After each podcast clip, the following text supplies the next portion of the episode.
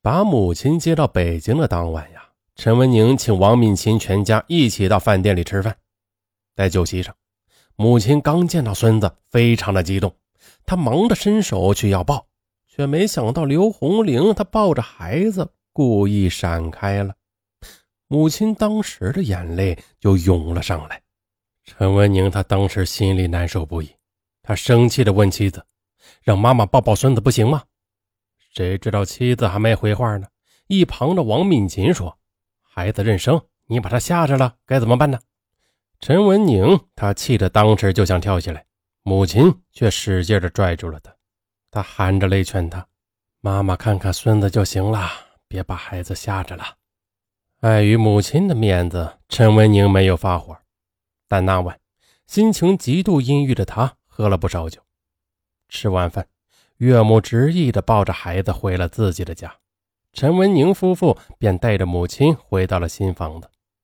借着酒劲越想越觉得窝火的他，跟妻子大吵一顿后，就呼呼睡着了。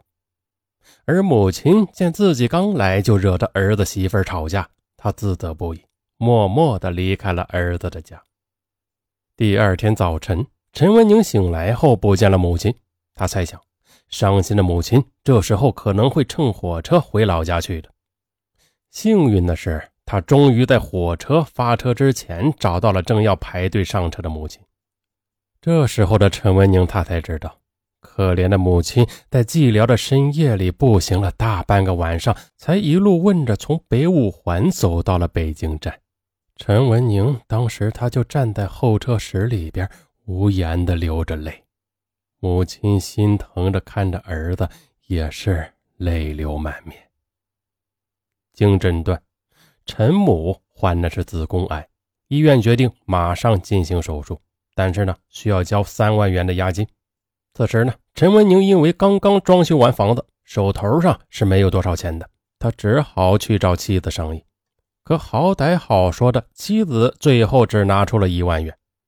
无奈之下呀，陈文宁只好找同事借了两万元，这才为母亲做了手术。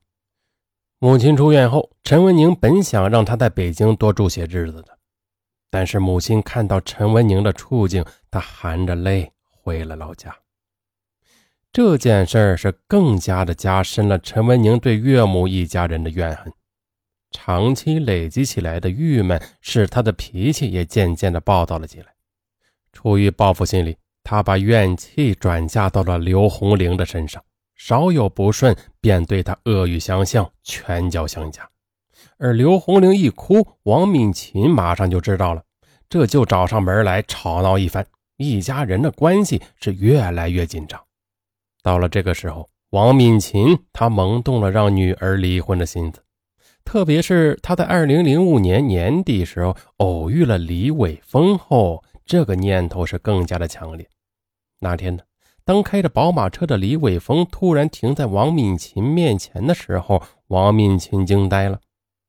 攀谈之后啊，王敏琴这才知道，李伟峰在刘红玲结婚之后也很快结婚了，但是呀，没过三年就又离婚了。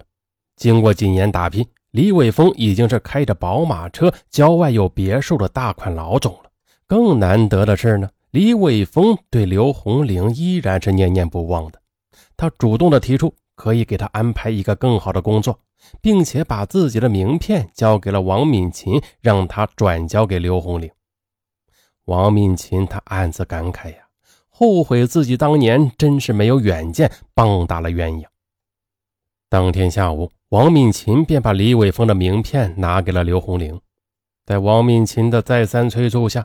刘红玲与李伟峰取得了联系。刘红玲没有想到的是啊，这个李伟峰依然对自己是一往情深的，不但请他到一些豪华酒店吃饭，还真的给自己在他公司安排了一个不错的职位。此后啊，两人便开始了频繁的来往。二零零六年七月二十五日，刘红玲正在家里整理电脑里的照片。她痴痴地望着照片上的李伟峰出神，不料呀，被刚进家门的陈文宁发现了。陈文宁看到照片上的妻子被一个男人紧紧的搂着，便不停的逼问：“照片上的人是谁呀？”刘红玲他也不说。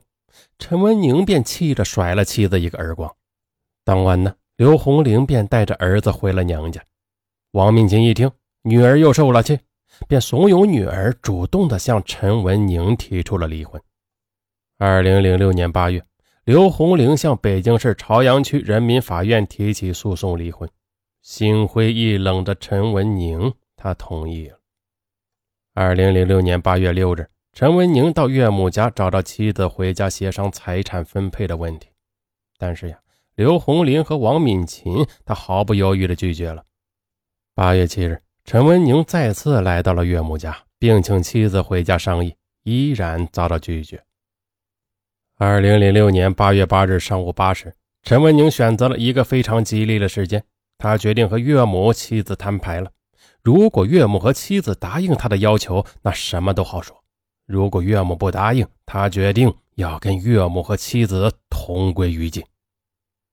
早晨出门的时候，陈文宁在腰里别上了一把蒙古刀，又从厨房里拿出菜刀别到了腰上，再次的来到了岳母家。此时呀。恰好岳父带着孩子出去玩了，家里只有岳母和妻子在。陈文宁便开门见山地对刘红玲说：“你把产权证的名字改成我的名字，我马上跟你离婚。”刘红玲她当然不肯答应。这时候呀，王敏琴她指着陈文宁的鼻子说：“想让房屋的产权落到你的手里，别做梦了，赶紧从这里给我滚出去！”陈文宁，他挥舞着拳头，逼着刘红玲回家改名字。他用仅存的一丝耐心，最后逼问妻子：“现在你说吧，你是站在我这一边跟我回家，还是听你妈的？”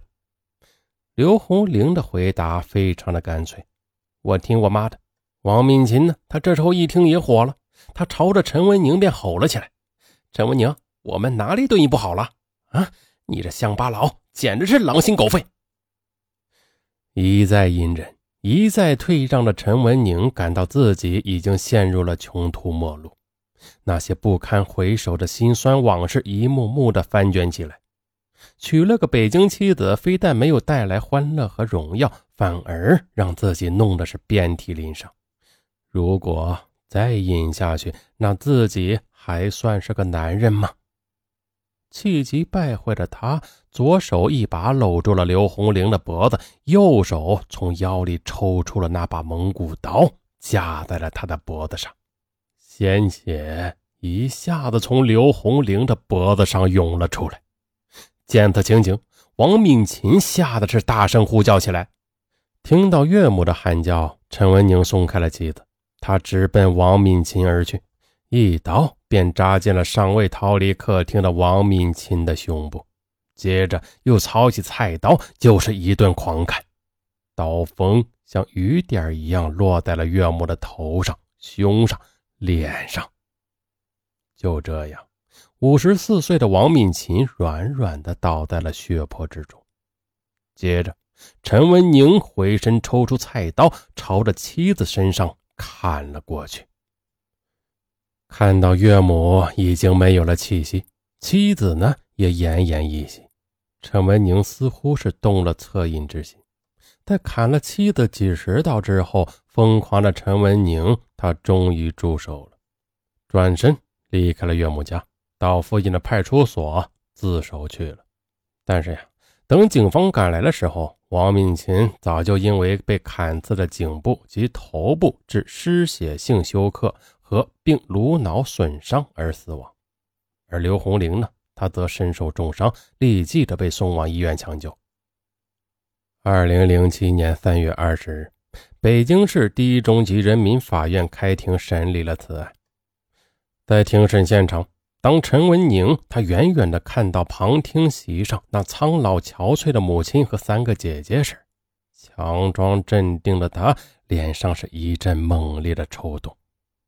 法庭当庭作出了判决：被告人陈文宁不能正确的处理婚姻家庭矛盾，故意非法剥夺他人性命，致一人死亡、一人重伤，其行为已经构成故意杀人罪。鉴于被告人陈文宁主动投案自首后，能如实的供述主要犯罪事实，有自首情节，且本案系家庭婚姻矛盾引发的，便对其以故意杀人罪。判处死刑，缓期两年执行，剥夺政治权利终身。令人感慨的是呀，在主审法官宣读完判决后，陈文宁承认自己被判处死缓是罪有应得，但是呢，在越对岳母家人仇视的目光时，他依然拒绝对杀死岳母王敏琴的行为进行忏悔。最后，咱们不得不说呀，这个退让、隐忍呢要有度，而参与干涉呢也要有度。婚姻呐，从来都是专有的属地，他怎样能经受得住那位爱女心切的岳母大人一次又一次无度的参与呢？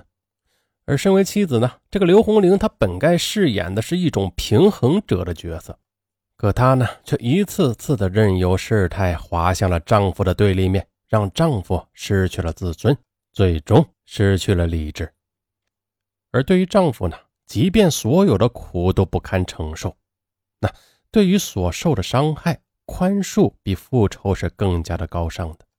如果他能做到淡然处置的话，重新开始另一段人生，那比雪耻是更有气派的。大家说呢？好，今天就到这里，咱们下期不见不散。